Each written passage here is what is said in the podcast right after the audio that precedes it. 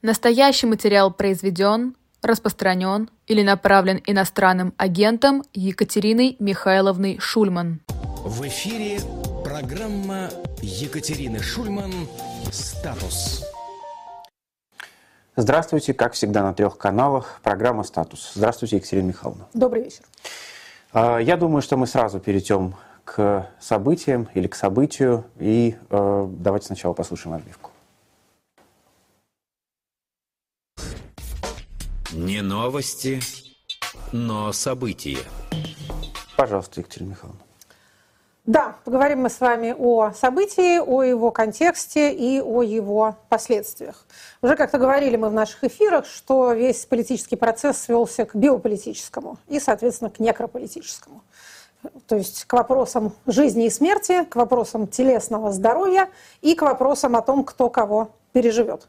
Говорили мы с вами также и о том, что в центре всей нашей политической динамики, в общем, гонка на перегонки со смертью. Кто останется в живых, тот, похоже, и будет, так сказать, следующим набором политических акторов. Это в высшей степени грустно, не только по гуманистическим причинам, но и потому, что это означает очень большую примитивизацию, упрощение происходящего.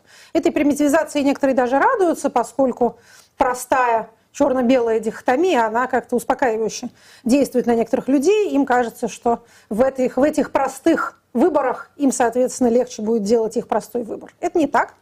Примитивизация – это, в общем, варварство, это одичание. Никакой, так сказать, чистой линии здесь не, не выстраивается, и никаких простых выборов тут тоже не наблюдается.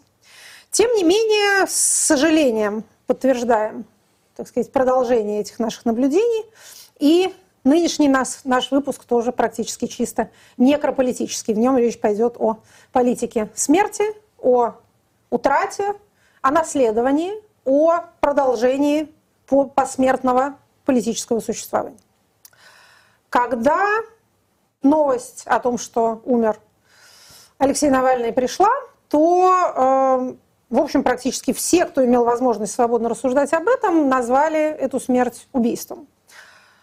Те, кто находится на, так сказать, небезопасной территории, упрекали всех остальных в том, что они делают выводы до результатов вскрытия или до того, как они сами каким-то фантастическим образом могли бы побывать на месте происшествия. Звучал вопрос, а откуда же вы знаете, если вы там не были, врачи вы что ли, и прочие бессмысленные вопросы в этом роде. Значит, давайте немножко объяснимся. Я тоже была одной из тех, кто сразу практически после того, как это стало известно, а стало это известно мне за 40 минут до начала, до официального открытия Мюнхенской конференции по безопасности, на которой я была. Вот я тоже назвала это убийством. Почему? Чем мы руководствуемся? Значит, во-первых, э, давайте вспомним, что в отношении государства действует не презумпция невиновности, а презумпция виновности. Она выражается в известном правовом принципе. Гражданину все, что не запрещено, разрешено. Государству все, что не разрешено, запрещено. Почему такая несправедливость? Почему такое неравенство между гражданином и государством? Потому что это правовое неравенство призвано хоть сколько-то компенсировать гигантское неравенство в ресурсах. Государство обладает монополией на легальное насилие, то есть может убивать и убивать безнаказанно. Более того, убивать, что называется, в исполнении того закона, которое оно, государство, часто само для себя и рисует. Поэтому, если оно что-то делает, то мы не применяем к нему презумпцию невиновности. Наоборот, пока не доказано обратное, мы считаем его виновным. В случае с гибелью Алексея Навального мы наблюдали последовательно наблюдали длительные периоды, целый ряд не скрывавшихся событий и признаков, которые говорят нам о том, что мы можем, имеем право назвать это убийством. Причем не убийством даже в смысле доведения до смерти, а вот в таком, так сказать, непосредственном, в такой непосредственной форме насильственного акта, целенаправленно сотворенного для того, чтобы человека лишить жизни. И изоляция, и отправка его в максимально далекую возможную колонию.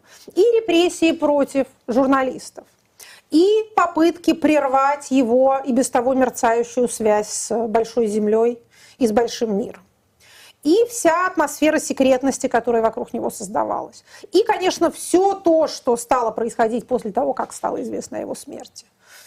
Сокрытие тела, сокрытие информации о том, где оно находится, невыдача его родным – Ну, еще один замечательный признак – указ президента от 19 февраля о повышении в звании целого ряда сотрудников ФСИН. Заместителя директора ФСИН, Федеральной службы исполнения наказания, соответственно, начальника управления делами ФСИН, начальника управления кадров и еще ряду сотрудников. Значит, напомним, что известие о э, смерти Алексея Навального пришло 16 февраля. И вот через три дня у нас награждают тех руководителей ФСИН, в том числе руководителей вот той колонии, в которой он содержался, в которой он умер, за что? На это э, всякие любители, э, так сказать, оправдывать решение государственной власти говорят, что это долгий, знаете ли, процесс, что не в один день принимается решение, что необходима определенная документационная работа для того, чтобы вот все стадии э, этот указ и подготовка его прошла в администрации президента. Это все правда. Это действительно так. А, хотя, надо сказать, что при желании можно подписать это и в один день. Своя рука владыка, как это по-русски называется. Но даже если был совершен, так сказать, обычный документационный ход, это только обозначает, что готовились заранее. Ну и а, еще один такой, так сказать, признак или еще одно свидетельство. Вот какое. А, есть такой а, член Московского МК, ныне член СПЧ Андрей Мельников. Их там два Мельниковых, но вот есть тот, который сейчас является членом СПЧ. А он э, ровно такой человек, который сейчас может быть членом Совета по правам человека, но он был членом Московского НК, то есть Московской э, общественной наблюдательной комиссии, достаточно долгое время и по тюрьмам ездил. Поэтому, ну, скажем так, эм, некоторая э, базовая привязка к реальности ему до сих пор свойственна. То есть это не тот человек, который вот специально был посажен для того, чтобы э, говорить неправду. Он выучился постепенно это делать а для того, чтобы сохранить свое положение. Тем не менее, значит, он ездил к э, Алексею Навальному в СИЗО еще, еще когда он не, не был за полярным кругом, с ним встречался, фотографировался, в общем, было, было дело. Когда вот это все случилось, он опубликовал пост у себя в телеграм-канале, довольно длинный. Там в конце сказаны всякие ритуальные слова про то, что западные враги используют вообще все, что попало, чтобы Россиюшки навредить. Но основная часть этого поста – это довольно длинное изложение того, что и так нам известно, а именно тех э, фактов о здоровье и условиях содержания Алексея Навального, которые, еще раз повторю, которые мы без того знаем. То есть месседж там такой. До самого последнего момента заключенный был достаточно здоров. Вот жаловался на то, что у него спина болела, но тут, значит, врач его наблюдал, и даже мы, мужественные правозащитники, добились того, что ему коврик для упражнений э, выделили. Опять же, все это можно назвать самооправданиями, что мы не посещали человека, который был на краю могилы, и ничего об этом не сказали. Но, учитывая то, что, в отличие от, например, белорусской ситуации, когда от э, политзаключенных нет вестей в течение, например, года, как в течение года нет вестей от э, Марии Колесниковой или от Тихановского, у нас все-таки история не такая. 12 февраля э, Людмила Ивановна Навальная встречалась со своим сыном. Накануне буквально смерти его видел адвокат. Существуют аудиозаписи и видеозаписи вот последних дней. Соответственно, это не та ситуация, в которой вот у нас был такой истощенный на последней стадии человек, который вот споткнулся, упал и умер. То есть вот такая, так сказать, гулаговская ситуация. Это не она. Условия содержания были ужасные, но это, этого было недостаточно для того, чтобы произошла такая внезапная смерть. Я еще на, одну, э, на одно обстоятельство, на одну деталь обращу внимание. Это, в общем, все э, некоторые мелочи, но э, они, как мне кажется, создают некоторую цельную картину. Если вы посмотрите любое видео, в котором, на Ютубе, в котором говорится о Алексее Навальном, о его гибели, то вы увидите целый ряд типологически схожих комментариев, в которых юзеры ноунеймы говорят, Тромб у любого может оторваться. Вот у меня дядя зашел в квартиру, упал и умер. А вот у меня брат, а у меня сват, а у меня тетя. Это бывает даже с молодыми людьми. Мой племянник поехал на рыбалку, и там у него оторвался тромб. А другая моя племянница пошла в магазин, и у нее оторвался тромб. И вот их будет прям масса. Я вам потом, как это, скриншотики потом покажу. Это такое же милое и трогательное народное творчество, как появление в домовых чатах эм, разных девушек, которые хвалят Путина, как бы заводя разговор о жилищных делах. Но о чем нам это говорит? А, опять же, не о том, что у граждан России огромное количество родней померло от тромбов именно в это время, а о том, что есть, так сказать, попытки и усилия, и ресурсы вкладываются в эти попытки увести общественное мнение от вот этой вот наглядной версии. Как всегда бывает в наших автократиях любимых, сообщение двойное. С одной стороны, да, мы убили, мы не стесняемся, вот мы награждаем за это а соучастников, так будет со всеми, кто, так сказать, покушается на нашу монополию на власть. С другой стороны, мы это не мы, э, это коровы не мои, а, он болел, или он не болел, или это внезапный тромб, или это типа естественные условия содержания, но нет, условия содержания у нас тоже хорошие, но тогда это внезапный тромб. Но внезапный тромб может случиться с кем угодно.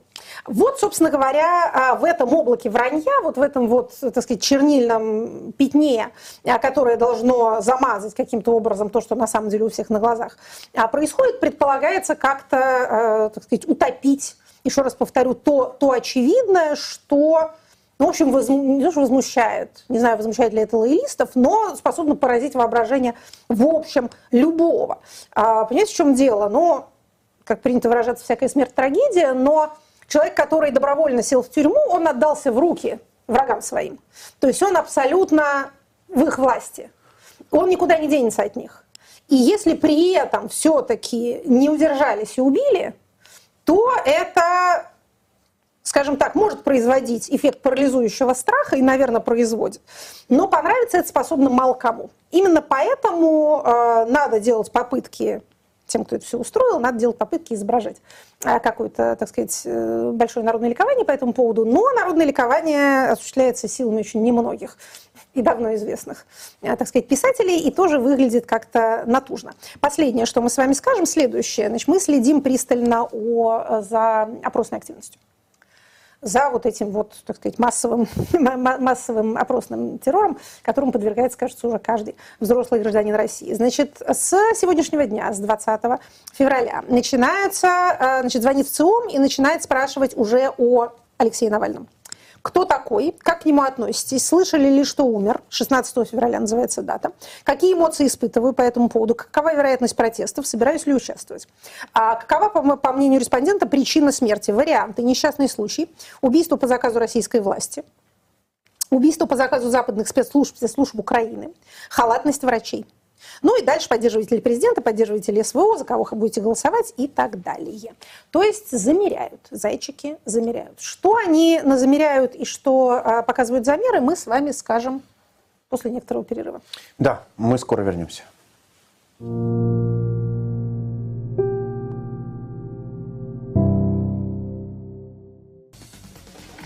Слушай мою команду! Руками ничего не трогать. Огонь не разводить. Ты выстирай все белье, а вы, вам, вот, вам английский язык выучить от сих до сих. Приеду, проверю. Если не выучите, моргалы выкурю, пасти порву. И как их эти носы подкушу. Ясно? Метод доцента по изучению английского языка может эффективен, этого мы не проверяли. Но он точно вызывает стресс и тревогу, а такое мы не одобряем. Поэтому вам предлагаем воспользоваться комиксом от Skyeng. Они создали все условия, чтобы человек мог в комфортном для себя формате учиться даже по бесплатным материалам. Например, можно встать утром, сварить кофе, вернуться в теплую постель и с телефона 15-30 минут позаниматься английским. Когда нам очень лениво, а заниматься английским все же хочется, на помощь придет правильно выбранный словарный запас. Skyeng проанализировал весь контент на английском и подготовил бесплатный комикс из тысячи самых нужных и современных слов, чтобы вы могли не банально рассказать о себе, подготовиться к свиданию, объясниться в аэропорту, блистательно провести первый день на работе. И даже опытным студентам будет полезно освежить свой словарный запас новыми и актуальными словечками. Ведь английский язык меняется, и надо знать актуальную лексику, чтобы смотреть современные сериалы и фильмы, читать книги, которые не переведут на русский язык, знакомиться с иностранцами, общаться с зарубежными друзьями и коллегами и быть с ними на одной волне. Карандаш! A pencil? Yes. Стол? A table? Yes. Девушка? Чувиха? Самая juicy лексика уже ждет вас по ссылке в описании или по QR-коду на экране. Скачивайте бесплатный комикс, учите новые слова в тренажере от Skyeng и будьте просто басен в своей компании. А еще, чтобы также плавно и постепенно влиться в учебный процесс, напоминаем, что у Skyeng есть бесплатная диагностика уровня языка. Поставить цели, определиться со сроками их достижения и составить план обучения – все это можно сделать, перейдя по QR-коду на экране. А ссылка, как обычно, в описании. Программа «Статус» продолжается, и продолжается первая рубрика. Продолжаем мы про наши события. С 16 февраля прошло уже несколько дней, и, соответственно, последствия происходящего стали сказываться.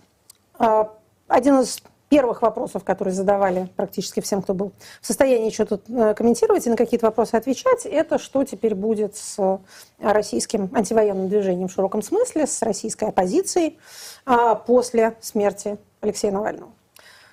И та общая формулировка, которая присутствовала в мировых и свободных русскоязычных СМИ, это смерть надежды, гибель надежды. Алексей Навальный действительно, как никакой другой человек, воплощал завтрашний день, воплощал ту самую картину будущего, которой э, у нынешнего российского режима нету, более того, это будущее запрещено. Будущее мыслится только как бесконечное повторение настоящего. Э, один из э, участников э, Мюнхенской конференции употребил формулировку, которая мне понравилась, геронтократический нарциссизм, самолюбование старцев. Mm-hmm. А, картина мира людей, которым на самом-то деле уже их на том свете с фонарем ищут, так уж если, а если откровенно, но они настолько себе нравятся, они настолько от себя в восторге, настолько они сами себе представляются идеальным вариантом а, для э, коллективного человечества, что они не хотят не, не то, что там уступать место кому бы то ни было, но не хотят допустить хоть какого-то пространства альтернативы. Так, у нас какие-то сложности или нет? У нас технические сложности или нет, спрашиваем мы у нашего... Что у нас появилось сообщение на экране. А, да, окей. Угу, продолжаем, все мы хорошо. продолжаем, очень хорошо. А, так вот, в этом, в общем, таком беспросветном, а, беспросветном пейзаже, а, в котором будущее запрещено, Алексей Навальный это будущее и эту надежду, и какую-то такую спокойную веру в то, что оно уже там, просто надо до него дойти, воплощал действительно наилучшим образом. Он был пожалуй, самым оптимистичным публичным деятелем вообще российской а, политической сцены и среди лоялистов, и среди нелоялистов, потому что лоялисты тоже не весело, никто из них особенно, а, так сказать, веру, веру в лучшее завтра не излучает, прямо надо сказать. А, и вот теперь, когда его не стало, спрашивали всех нас, что же теперь будет. Будут ли люди настолько деморализованы, что это совершенно их демотивирует к какому бы то ни было действию. Но смотрите, что на этот счет можно сказать. Мы знаем, каковы на сегодняшний момент общественное настроение. Мы знаем, насколько велик этот самый запрос на другое завтра, ну вообще хоть на какое-то завтра, которое не представляет собой вот этот бесконечный день сурка. Мы имели два эксперимента, когда люди чрезвычайно малоизвестные в считанные дни становились точками кристаллизации вот этих вот запросов, этих желаний а, какого-то другого завтрашнего дня. В общем, фактически, э, не в обиду будет сказано, ноунеймы. В этой ситуации действительно надо понимать, что наличие живого Навального даже в особых условиях содержания все равно опасно. И опасно было для э, хода нашего электорального мероприятия, которое должно завершиться в марте, и для э, стабильности системы в целом, которая не может допускать, еще раз повторю, чтобы хоть где-то, хоть за полярным кругом, хоть за семью замками, но был человек, который может стать вот этим вот другим завтрашним днем, который его в себе, скажем так, несет. Что теперь у нас с этими настроениями? Понимаете, э, политика террора, а в общем политическое убийство – это акт террора, то есть в буквальном смысле акт запугивания. Всем бы хороша, она действительно пугает. Да? Когда вас пугают, то вы пугаетесь. Неудивительно. Но она не то чтобы э, увеличивает вашу любовь к происходящему, она не то чтобы делает вас более удовлетворенным вот этим самым положением вещей. На коротких отрезках для автократии и для диктатуры этого достаточно. Бог с вами, так сказать, как говорил Калигула, пусть ненавидят, лишь бы боялись. Да, пусть вы будете несчастливы, но вы будете пассивны. Этого достаточно. Но на более длинных отрезках это самое недовольство, вот эта вот несчастность, она будет искать себе какую-то какую точку выхода, какое-то приложение. Значит, ну, смотрите, когда мы говорим об общественных настроениях, что мы с вами имеем в виду?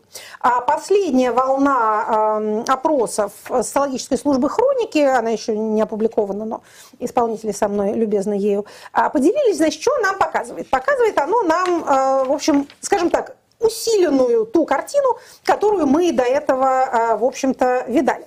Значит, эм, спрашивали людей, что вы ожидаете после выборов и чего вы бы хотели от победившего кандидата. То есть, вот, так сказать, то, что называется у нас желаемое будущее и ожидаемое будущее. Значит, изумительнейший совершенно разрыв между тем, причем в путинском электорате даже, то есть среди тех людей, которые сначала сказали, что они будут за а, действующего президента голосовать. Разрыв между тем, чего бы они хотели и чего бы они ожидали. Значит, хотели бы снятия санкций 50% ожидают снятия санкций 22%. Угу. Хотели бы э, сосредоточения э, России на решении внутренних проблем 81%. Правда, среди оптимистичных путинистов 72% ожидают, что так оно и будет.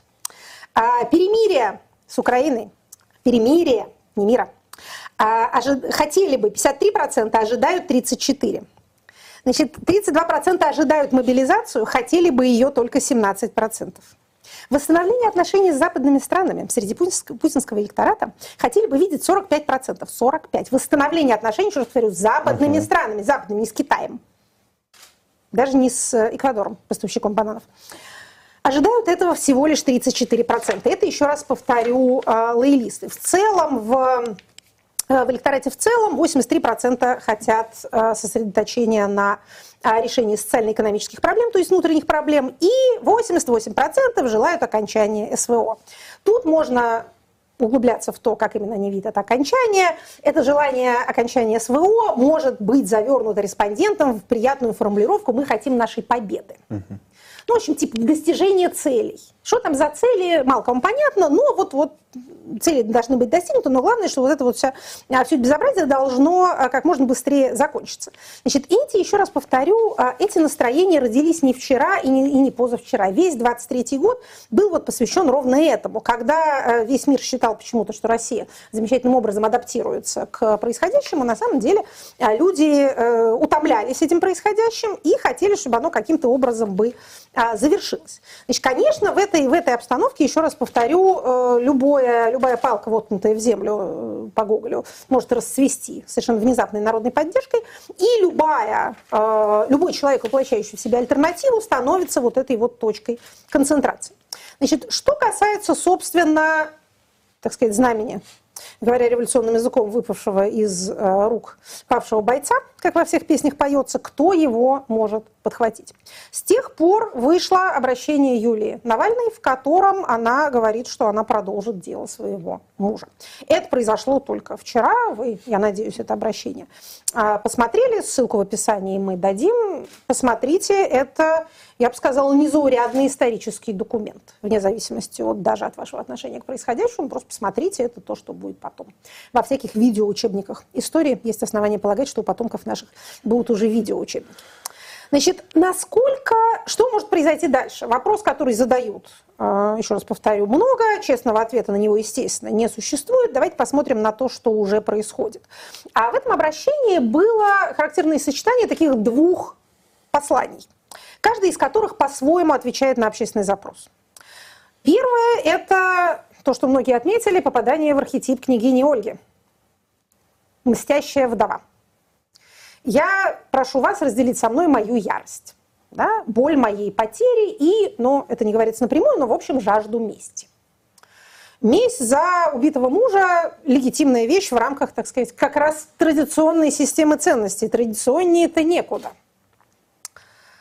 Это одно одно сообщение, и, еще раз повторю, оно тоже отвечает на запрос людей, которые устали от бесконечного собственного бессилия, от того, что зло постоянно торжествует, они ничего не могут с этим сделать, и, опять же, их это выматывает. Вот то, о чем мы говорили с вами в наших многочисленных тоже исторических, историко-политических экскурсах, не надо консервативным режимам, которые стремятся к самосохранению, в этом стремлении доводить людей до зверения. Вот посмотрите на это все, и вам станет понятнее многое из того, что происходило, например, в России в конце десятых, начале 20-х годов предыдущего столетия. Значит, вот сначала людей доводят вот такими действиями, да, до того, что у них появляется длинный мартиролог, список мучеников своих, и, собственно, свои собственные, так сказать, приятные воспоминания о каторге и ссылке. А потом им говорят, а что вы такие негуманные? Угу. А вот не надо было, вот не надо было до этого а, вести себя как кровожадным олигофреном. Не надо. Нехорошо употреблять медицинскую терминологию в качестве ругательной, но тем не менее, надо видеть чуть-чуть дальше собственного носа. Но наш, наш с вами э, геронтократические нарциссы и нарциссические геронтократы не мог себе этого позволить. Значит, это месседж номер раз. Месседж номер два в некоторой степени в другую сторону, но тоже отвечает на очень насущную общественную потребность. Это потребность на нормализацию. Или, точнее говоря, запрос на нормализацию, потребность в нормализации.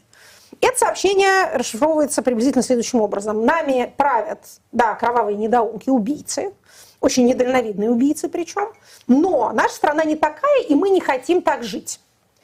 Это отвечает потребности, в том числе и в женском лидерстве, и в том, что называется мягкой силой, несколько заезженный термин, но тем не менее. Это то, на чем Екатерина Дунцова начала очень быстро набирать популярность. Это, кстати, та э, политика, которую долго и последовательно проводит Юлия Галямина. Она сейчас отошла от публичной деятельности.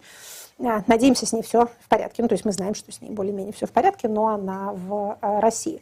И вообще этот э, женский гендерный аспект любопытен. О нем тоже много говорят и в связи с э, белорусскими параллелями, и в связи с другими аналогичными случаями в мировой политической истории приводятся примеры и Беназир Бхутта в Пакистане, и Карасонакина в, на Филиппинах. Да. Такие случаи, что называется, такие случаи были.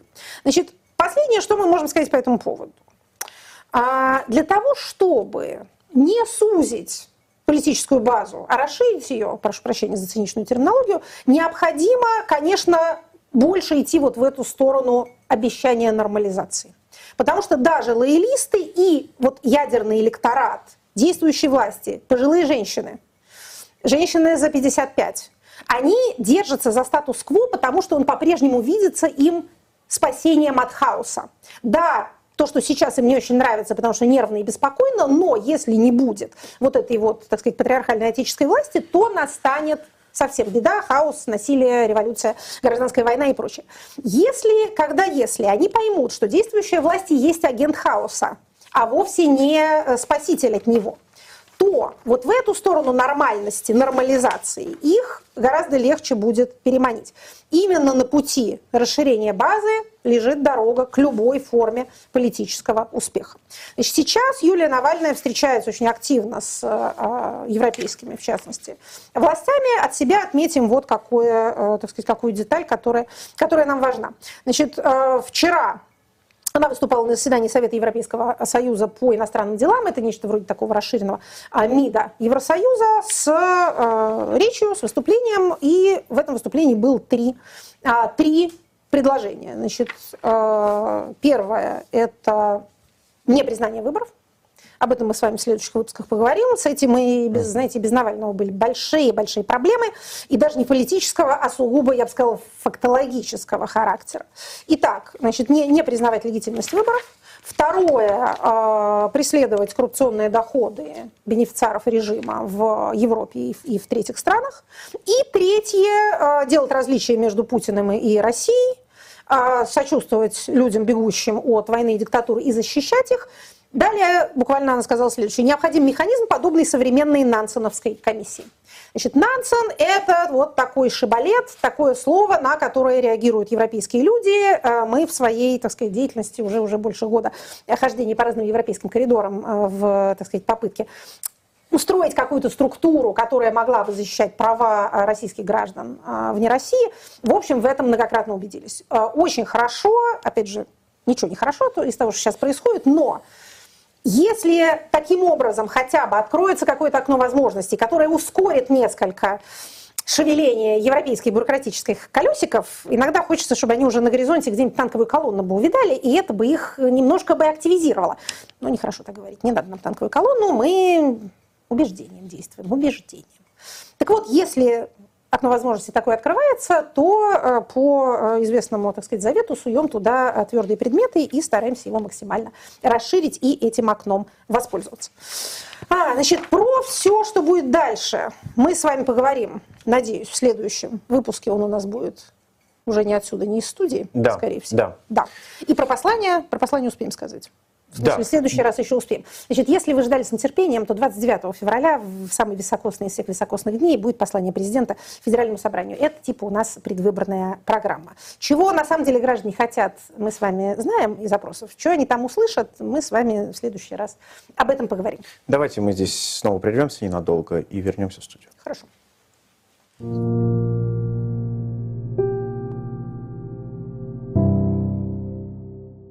Капитан дальнего плавания. Каким флером романтики окутано это ремесло. Сколько фильмов и книг ему посвящено. Вспомните роман «Дети капитана Гранта» Жюля Верна или самого капитана Врунгеля, который, несмотря ни на что, привел свою беду к победе. На плечах капитанов нелегкая ноша. Они должны вовремя принимать верные решения и нести ответственность за всю команду. В бизнесе такую роль берут на себя генеральные директора. В современных компаниях они ох как нужны, да и вознаграждаются за свой непростой труд очень даже справедливо. Научитесь крепко держать штурвал управления на курсе «Генеральный директор» от Академии Эдисон. Вы погрузитесь в десятки кейсов из разных сфер бизнеса. Получите более 100 шпаргалок и чек-листов для быстрого внедрения в процессы. Сможете управлять финансами и анализировать отчетность. Разберетесь в инвестициях и оптимизируете операционку. В Эдисон преподают топы российского бизнеса и западные эксперты с опытом в Стэнфорде, Колумбийском университете, Альфа-банке и Высшей школе экономики.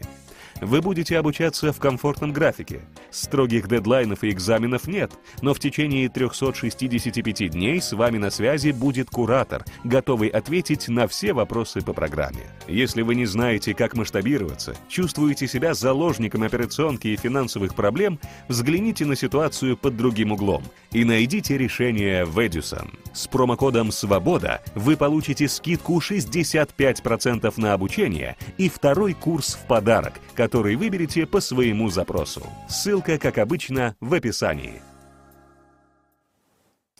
Да, совершенно зам- верно заметила Екатерина Михайловна. Следующий статус у нас пройдет не из этой студии, он у нас будет в Валенсии, там э, в описании обязательно есть э, ссылка, где вы можете посмотреть вообще на ближайший график наших встреч. Э, Мне кажется, в такие времена действительно надо больше э, встречаться друг с другом и э, поддерживать друг друга. Ну, а мы теперь переходим к следующей рубрике. Давайте послушаем отбивку. Вопросы от слушателей. Нет, э, это будет рубрика понятия, а не вопросы от слушателей, как э, зачем-то поставил наш да, звукорежиссер. Звукорежиссер думает, что у нас понятию. события, а потом вопросы. Мы всех Но, чрезвычайных да, ситуациях понятие. довольно часто так делаем, но, но не сейчас. Сейчас мы хотели все-таки обратиться к м, тому понятию, которое с разных сторон у нас уже появлялось разные его аспекты, освещались в этой рубрике, но давайте посмотрим на это явление в целом. Наше сегодняшнее понятие – это гражданское неповиновение или гражданское сопротивление. Civic disobedience. А, Как не контринтуитивно это может показаться, но гражданское неповиновение – это форма политического участия. Это форма политического участия, которая предполагает, что граждане не подчиняются решениям государственной власти, не соблюдают, уклоняются от соблюдения норм, правил и приказов. В чем здесь, так сказать, интересный момент, который, как мне кажется, не, не всегда понимается правильно? Смотрите, когда мы говорим о протестах, то часто мысль гражданина и даже мысль политического актора бьется в такой довольно простой дихотомии. Не насильственный протест, насильственный протест. А под ненасильственным протестом понимается почти исключительно различная форма демонстраций. То есть, смотрите, вот эти вот популярные разговоры. Выйдет миллион, все изменится. Через 15 минут. Все эти выходы с шариками, с цветочками ничего не дают. Это демонстрация в загоне. Нужно сжечь ОМОНовца. Пока не сжег ОМОНовца, не мужик, не протестующий. Нет, нельзя насильственные протесты, значит, во-первых, нельзя к этому призывать, это опасно, во-вторых, режим только этого и ждет, на них-то он и ответит. Нет, надо протестовать мирно. И вот тут вот, значит, в этом узком коридоре все бьются головой то об одну стенку, то об другую. Значит, смотрите, э, даже знаменитый Джим Шарп, который у нас считается просто э, помощником самого Сатаны Да-да. по организации смены режима, вообще писал не об этом. Протесты не сводятся к демонстрациям. Демонстрация, как следует из самого термина, это некое массовое мероприятие, направленное на то, чтобы вас увидели. Предполагается, что от того, что вас увидели и увидели, как вас много, произойдут какие-то политические последствия. Так бывает. Но, к большому сожалению, по аналогии с известным высказыванием про банк, который есть учреждение, э, которое даст вам денег, если вы докажете, что они вам не нужны. Мирные демонстрации производят политические изменения ровно в тех политических моделях, которые и так были готовы к политическим изменениям и которые на них вообще способны, то есть в которых заложен механизм обратной связи. Ну, проще говоря, если граждане что-то недовольны чем-то, то политики подстраиваются. Не сразу, не полностью, не все там гражданам дают, что граждане хотят, но как-то на это реагируют. Самый естественный способ такой обратной связи, самый действенный механизм такой обратной связи – это, разумеется, выбор. Вот если вам повезло и вы находитесь в такой системе, то от того, что вы вышли, действительно мирно что-нибудь продемонстрировали, произойдет какое-то действие. Если вы не в такой ситуации, если ваш режим не собирается меняться, не реагирует на общественные запросы, проще говоря, не является демократией, то Демонстрируете ли вы себя с применением насилия или демонстрируете без применения насилия? Разница не так велика, как может показаться. Потому что если вы просто приходите и вас много, то вас либо игнорируют, либо разгоняют, либо вас сначала игнорируют, а потом к вам домой приходят. Если вы приходите и начинаете драться с ОМОНом, то обычно ОМОН побеждает в этой драке. А дальше следует все то же самое. Что же делать, говорят граждане? Наверное, все безнадежно. Вы, я думаю, и сами участвовали в огромном количестве такого рода дискуссий. Они абсолютно бесплодны. Более того, они выжигают вам дефицитный допамин и демотивируют. Значит, смотрите, на самом деле, кроме демонстрационных способов выразить свое гражданское несогласие, есть те способы, которые нарушают функционирование самой системы. То есть такие ненасильственные методы, которые, тем не менее, не дают системе нормально функционировать. Если, так сказать, эм, основной механизм демократического протеста – это выборы, приходите, голосуете против, наступают последствия, то, конечно, королева всех методов э, гражданского неповиновения – это забастовка. Об этом говорят чрезвычайно редко. Возникает нехорошая мысль, опять же, если бы мы были все марксисты, мы бы точно так и думали, что правящая буржуазия специально заводит народ вот в эти бесконечные разговоры о том, надо, э, значит, бить ОМОНовца или надо дарить ему гвоздичку, для того, чтобы граждане, трудящиеся за свои права, бы не боролись тем способом, против которого реально нет приема. Значит, если вы можете забастовку устроить, то вы добьетесь того, чего вы хотите.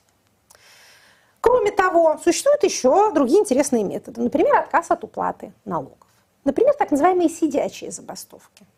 Когда вы там садитесь в тех местах, где что-нибудь едет или проходит, и не уходите. Перекрытие магистралей, дорог и прочее. Оцепление административных зданий. Еще раз повторю, это все мирные способы. Вы не бьете никого. Да?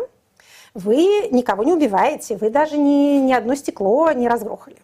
Но, тем не менее, как вы можете догадаться, э, система с трудом на это дело реагирует. Существует еще набор инструментов. Он сливается с тем, что мы тоже с вами а, уже изучали и рассматривали, а, так называемым оружием слабых. Это пассивное неповиновение, невыполнение указаний, уклонение от исполнения приказов начальства. А, в экстремальных ситуациях то, что называется на языке предыдущей исторической эпохи штык в землю. Значит, если мы рассмотрим формы действий, используемые при гражданском неповиновении, то что тут важно понимать? Значит, эм, в зависимости от того, что называется у исследователей стадии эскалации, различают два типа протестных действий – конфронтационные и конструктивные. То есть, смотрите, какая здесь логика – вы считаете социальный порядок несправедливым. Вот власть ваша вас не устраивает, она вас обижает, не удовлетворяет никаким вашим вообще интересам, никак вас не представляет. Вы себе можете представить другой правильный справедливый порядок. В рамках конфронтационных действий Вы делаете что-то, что останавливает общественную несправедливость, а общественная несправедливость в ваших глазах воплощается в государственной власти. В рамках конструктивной деятельности вы делаете что-то альтернативное, что помогает вам приблизить этот самый а, порядок справедливости. То есть, пример. Представим себе, что вы, как, например, Махатма Ганди, а, призываете своих сограждан не платить налоги. Вот ни копейки вот этой его злочинной владе мы не отдадим. Англичанам, колонизаторам платить ничего не будем. Они нас будут за это обижать, мы будем претерпевать страдания. Это, собственно, Сантьягагха, о которой мы с вами говорили, говоря о, ну, собственно, и само это понятие да. рассматривали, и про Махатму Ганди тоже рассказывали, именно как про политического деятеля. Параллельно, это ваша конфронтационная часть, не платим. Конструктивная ваша часть. Вы организуете кассу взаимопомощи. И своим там уволенным за участие в забастовке или семьям тех, кого посадили, даете денежку. То есть, смотрите, вы одной, так сказать, одними руками разрушаете или способствуете разрушению несправедливого порядка, другим устанавливаете свой. А, скажем, вы не хотите э, учиться в университетах или в школах, которые учат вас какой-то дряни. Вы берете и уходите все оттуда. Детей своих забираете, преподаватели увольняются, студенты уходят. Они организуют Школа взаимного обучения, семейное воспитание, обучение на дому, свободный университет, что-нибудь такое. Значит, мы не хотим учиться туда, где нас учат исключительно, так сказать, маршировать под ружьем. Мы сами будем друг друга обучать, там, не знаю, за бесплатно, за какую-то символическую оплату. Довольно частые формы вот этой вот конструктивной альтернативной деятельности происходят, когда э, социумы не согласны с э, результатами выборов. Что происходит? Организуется альтернативный подсчет. Что такое альтернативный подсчет? Да, это наш гражданский ЦИК. Вот есть плохой ЦИК, который врет, а мы сделаем свой хороший ЦИК, который нам подсчитает. И если дальше начинает у нас раскручиваться наша, так сказать, спираль эскалации, то мы говорим, то, та власть, которую вы нам посадили, мы ее не признаем. Поэтому у нас будет там народный мэр, народный губернатор, угу. народный президент. Вот на самом деле мы выбрали его, а не вот это вот все то, что вы нам рассказываете, что вы якобы выбрали. Вот эти два потока, еще раз повторю, э, конфронтационный и конструктивный. В принципе, политика, политическая деятельность, она немножко как медицина, по выражению Гиппократа, есть искусство помогать природе. Если у вас уровень доверия к действующей власти, э, мягко говоря, снижается, если вы знаете, что сам аппарат, который выполняет указания этой власти, э, не очень с большим энтузиазмом это делает, вот эти вот самые орудия слабых, имитация, уклонение, избегание, пассивное неучастие, могут привести к тому, что тот рычаг, понимаете, посредством которого власть имплементирует свои решения, рассыпается у него в руках в труху. Никто не правит в одиночку. И, и не ОМОН руководит страной. Да? Уже ОМОНов никакого нет, не Росгвардия. Вообще я все время ОМОНовцев тут вспоминаю, это какой-то как-то анахронизм с моей стороны. А вот эти вот самые наши сотни тысяч, миллионы бюрократов. Каждый из них, кто хотя бы не будет торопиться выполнять очередные безумные указания начальства, и ляжет спать с мыслью, я сегодня мог бы там, дать этой бумаге ход, а я ее положил пониже и накрыл ее другими бумагами, и потерял ее случайно. Или мне там велели принести список 10 голосующих, а я сказал, да, до завтра принесу.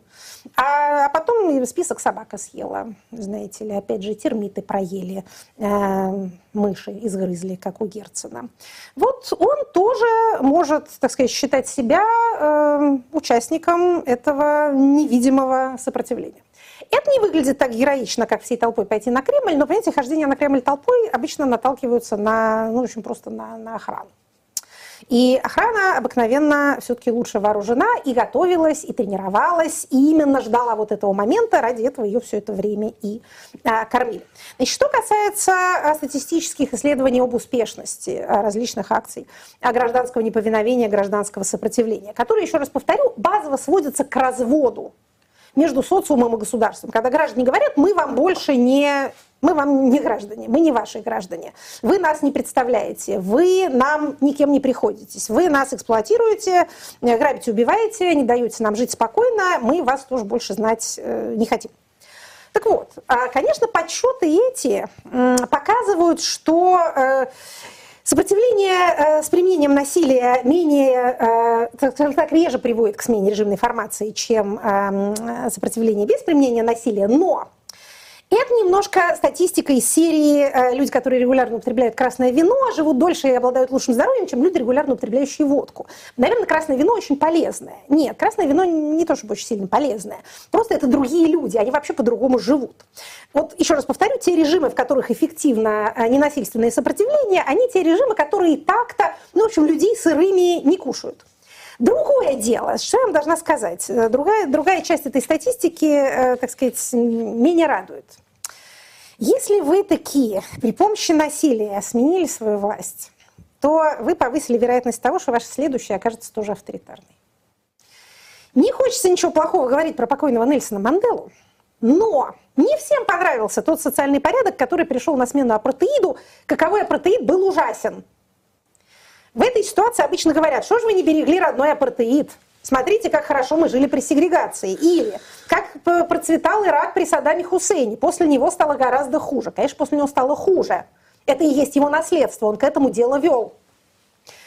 Э, тут, к сожалению, э, политическая история нам не дает ответ на вопрос, надо ли дожидаться, пока диктатор помрет сам, для того, чтобы у нас не было насильственной смены власти, которая с более высокой степенью вероятности обещает нам насилие в будущем, либо, ну, опять же, лучше быть богатым и здоровым, чем бедным и больным. Но лучше начинать ненасильственные действия на том этапе, когда ваш режим еще готов их слушать. Вот это вот, наверное, я бы сказала, главный вывод из всего изложенного. Ну а сейчас э, давайте перейдем к вопросам. Давайте. Вопросы от слушателей. А, кстати говоря, вот вы э, упомянули э, Саддама Хусейна, а в Shop Diletant Media в этот раз э, книга о другом диктаторе, о Салазаре, о, который дважды, так сказать, умер. А, вот. Ну, в общем... Диктатор, прославленный в том числе бестселлером Александра Баунова «Конец режима». Вот да. если вам захотелось, если прочитав эту книгу, вам захотелось еще больше узнать о Салазаре, да. Он того, поверьте, заслуживает. Паунов, кстати, у нас на бильде будет завтра, но это уже отдельная Очень история. Да. Итак, а, Валь 999 спрашивает вас, Екатерина Михайловна, в общем, вечный вопрос, который так или иначе возвращается и каждый раз требует такого апдейта. Допустим, пройдет время, и власть сменится. Но останутся тысячи исполнителей на местах. Чиновники, полиция, военные, новые ветераны, профессиональные доносчики, все те, кого можно считать ответственными за преступления против человечности и выполнение бесчеловечных приказов, исполнение бесчеловечных законов, которые активно поддерживали, исполняли свою волю, э, простите, исполняли волю сегодняшней власти. Как с ними жить дальше? Судить и сажать, клеймить позором, пожурить и простить? Что с ними должно стать по закону и по справедливости?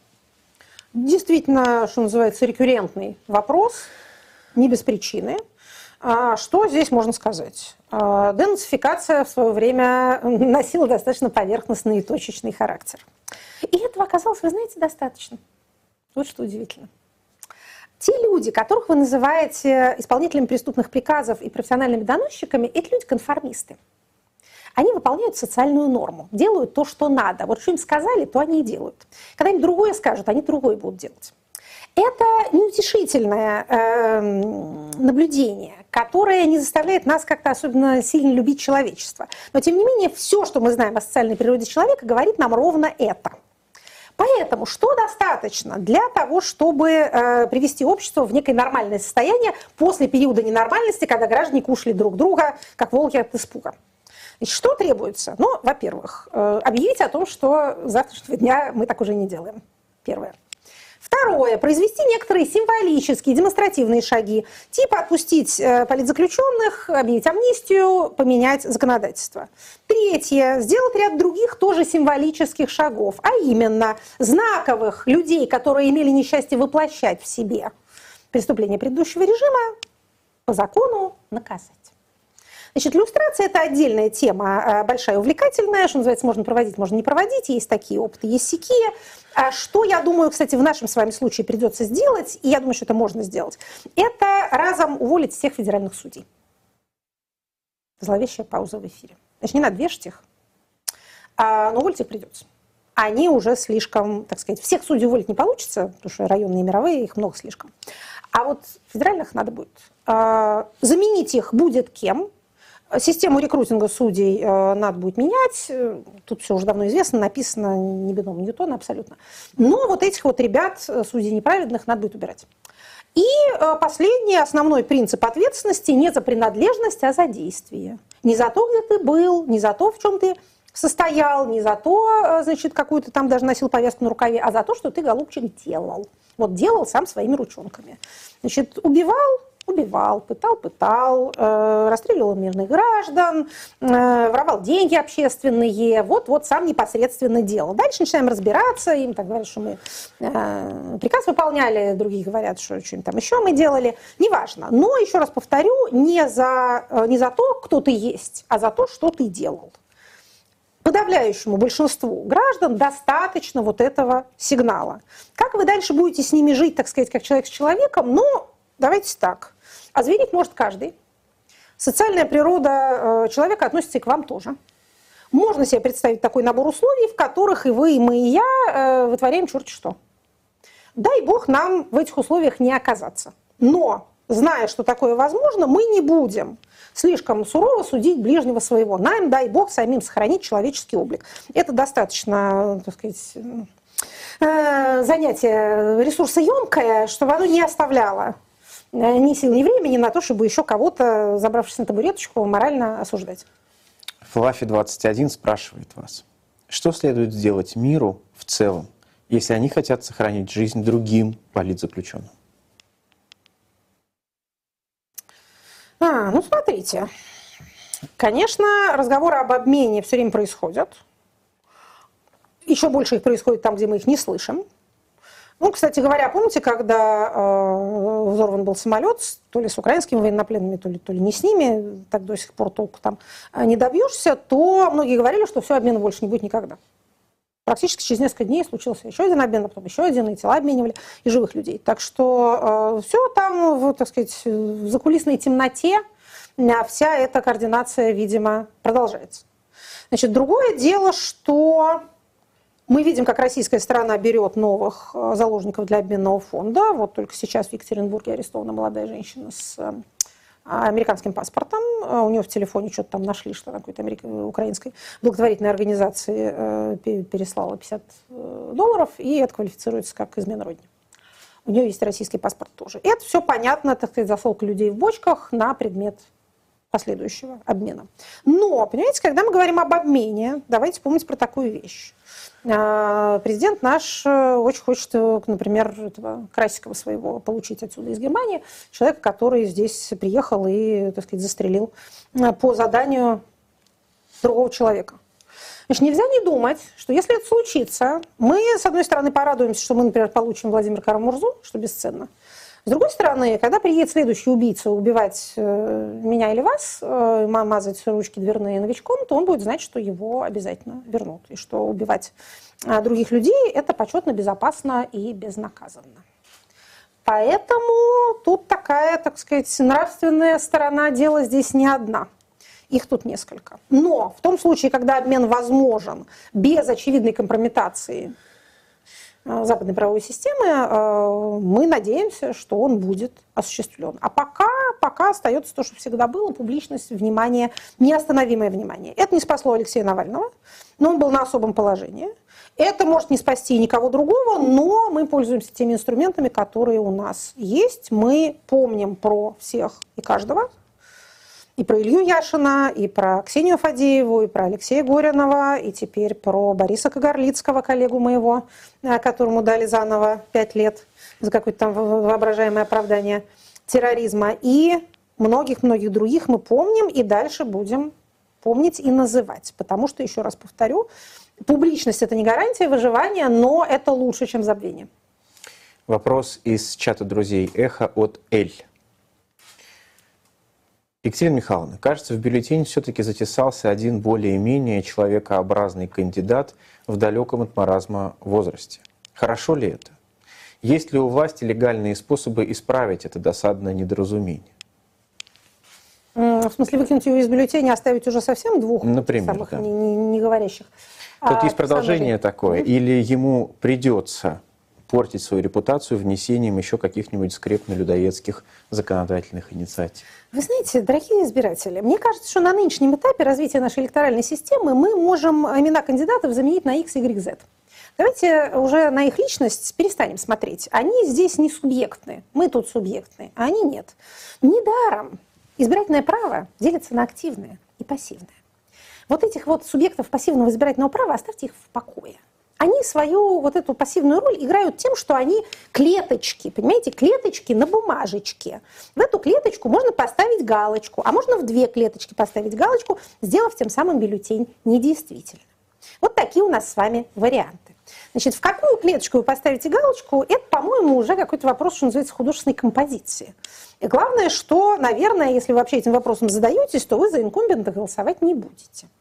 Значит, все остальное имеет смысл, вот рассуждение о том, кандидат человекообразен, или он не человекообразен, является ли он, так сказать, позвоночным, млекопитающим, или не является таковым, или он, может, яйцкладущее, а, имеют смысл в той ситуации, когда э, есть шансы, что этот кандидат что-нибудь выиграет, понимаете? И дальше вы говорите, вот сейчас мы за него проголосуем, он президентом станет и наворотит. Не станет, давайте я вам приоткрою завесу тайны. Не станет.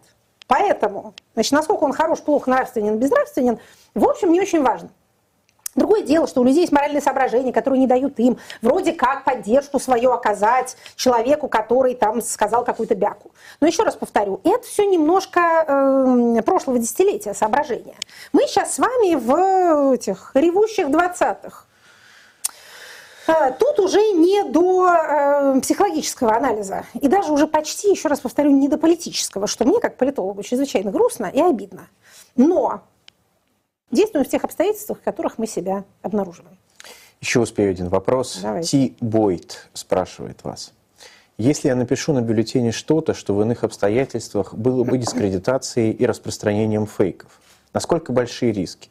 С одной стороны, волеизъявление тайное, и не должны искать, кто так заполнил бюллетень. С другой стороны, идентифицировать человека, который в кабинке не только галочку поставил, не так уж и сложно. Цель, чтобы эту протестную мысль увидела хотя бы комиссия. Понимаю. Вообще, в качестве, так сказать, аудитории своих электоральных действий вы рассматриваете, пожалуйста, тех людей, которые будут на стол опрокидывать урну, когда участки закроются, и раскладывать по кучкам бюллетени. Это э, простые русские женщины, пожилые в большинстве своем, работницы э, средних школ и э, учреждений ЖКХ. Не то, чтобы вы потрясете их сердце, но они друг на друга поглядят. Как бы вот, как это, молча обмененный взор, ему был общий приговор. Надо, чтобы они там увидели, вот, вот пачечка недействительных, вот он т -т -т -т -т -т -т, растет. А вот пачечка за там не того кандидата, вот она возвышается, как некий Монблан. Да, они потом напишут в протоколе, что надо. А если не напишут, то ТИК напишет, территориальная избирательная комиссия. Тем не менее, они домой с этим уйдут. Опять же, не более того, но и не менее. У вас не так много инструментов в руках. Какие есть, еще раз повторю, такими и действуйте. Поэтому а с точки зрения технической, вам надо, опять же, либо проголосовать за одного из кандидатов, либо сделать бюллетень недействительным. Чего ни в коем случае не делайте. Значит, если вы украшаете бюллетень художественными надписями, обращайте внимание на то, чтобы у вас две галочки или одна галочка были при этом заполнены. Надпись не имеет отношение к заполнению или незаполнению бюллетеней. Если у вас все галки будут пустые, за вас ее поставят. Не допускайте этого. Значит, либо вы выбираете кандидата на которого вам, так сказать, плюнуть не жалко, и ставите галочку в честь него. Либо, либо три или там две галочки отмечаете. За что спасибо Центральной избирательной комиссии. Бюллетень короткий. Может, он еще короче станет, что не исключено.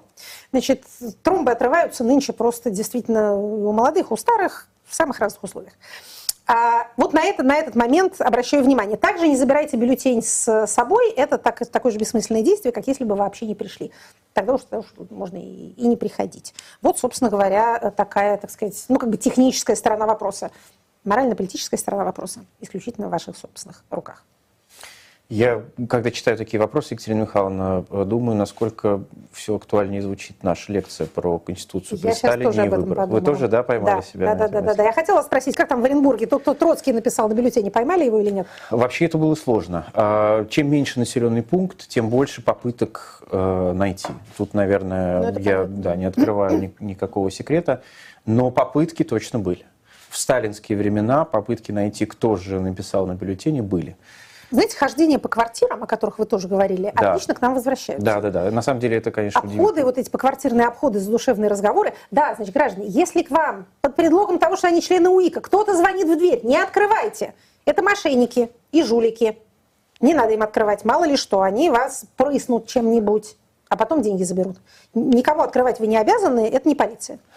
Давайте я э, в самом конце программы, у нас осталось 30 секунд, э, одну новость, которую можно условно назвать хорошей. О, Да, телеграм-канал «Их новости» э, нам их э, поставляет. И, вы знаете, обвиненный в повторной дискредитации армии э, Алексей Москалев должен будет провести в колонии один год и 10 месяцев, что на два месяца меньше, чем ранее назначенное наказание. Да, я видела эту новость, слежу, естественно, за этим нашим, так сказать, тульским процессом. Но, опять же, такие сокращения сроков принято называть издевательскими, но поверьте, если вы сидите в тюрьме, то двумя месяцами меньше, это лучше, чем двумя месяцами, месяцами больше. Так что, действительно, на общем фоне эту новость мы назовем хорошей.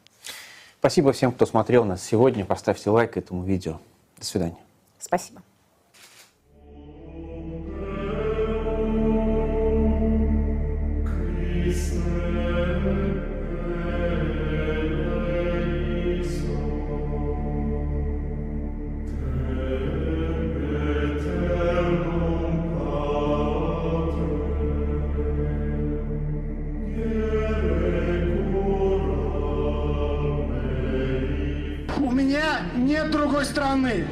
Мне некуда отступать.